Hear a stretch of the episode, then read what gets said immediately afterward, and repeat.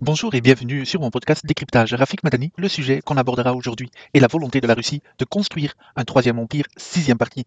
Avant de s'étendre à l'étranger, M. Poutine avait besoin d'une main forte pour consolider le pouvoir chez lui et étouffer la résistance dans les régions russes non ethniques euh, de la fédération comme la Tchétchénie. Ce processus a commencé au début des années, des années 2000 et a été largement achevé il y a plusieurs années. Ensuite, il fallait un succès démontrable dans le retour de certaines anciennes républiques soviétiques à la mère patrie. Au fil du temps, il a mis ce processus en marche. En exemple clé est la Biélorussie, où M. Poutine a pu établir une domination quasi totale après que le président Alexandre Loukachenko a été presque renversé par des manifestations de masse après les élections présidentielles falsifiées de 2002, 2020. Excusez-moi.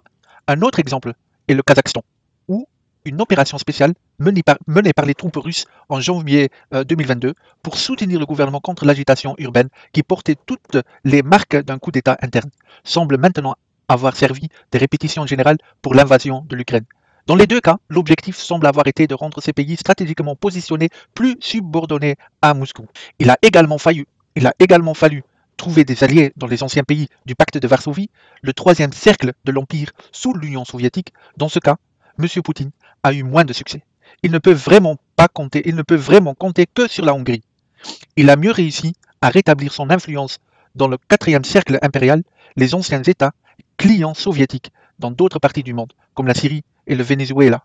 Étonnamment, les efforts du président Poutine pour reconstruire les sphères d'influence ont été ensemblés fonctionner le mieux dans les États démocratiques d'Europe occidentale, en Italie, en France, la Lega de Matteo Salvini et le Rassemblement national de Marine Le Pen ont assumé le rôle autrefois autrefois joué par les anciens partis communistes italiens et français respectivement.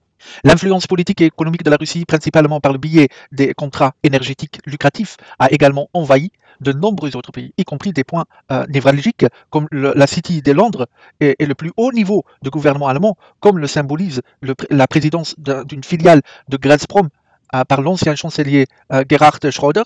Ce réseau de sympathisants de Poutine est même devenu connu sous le nom de Poutintern, un jeu de mots sur le nom de Comintern de l'ère stalinienne.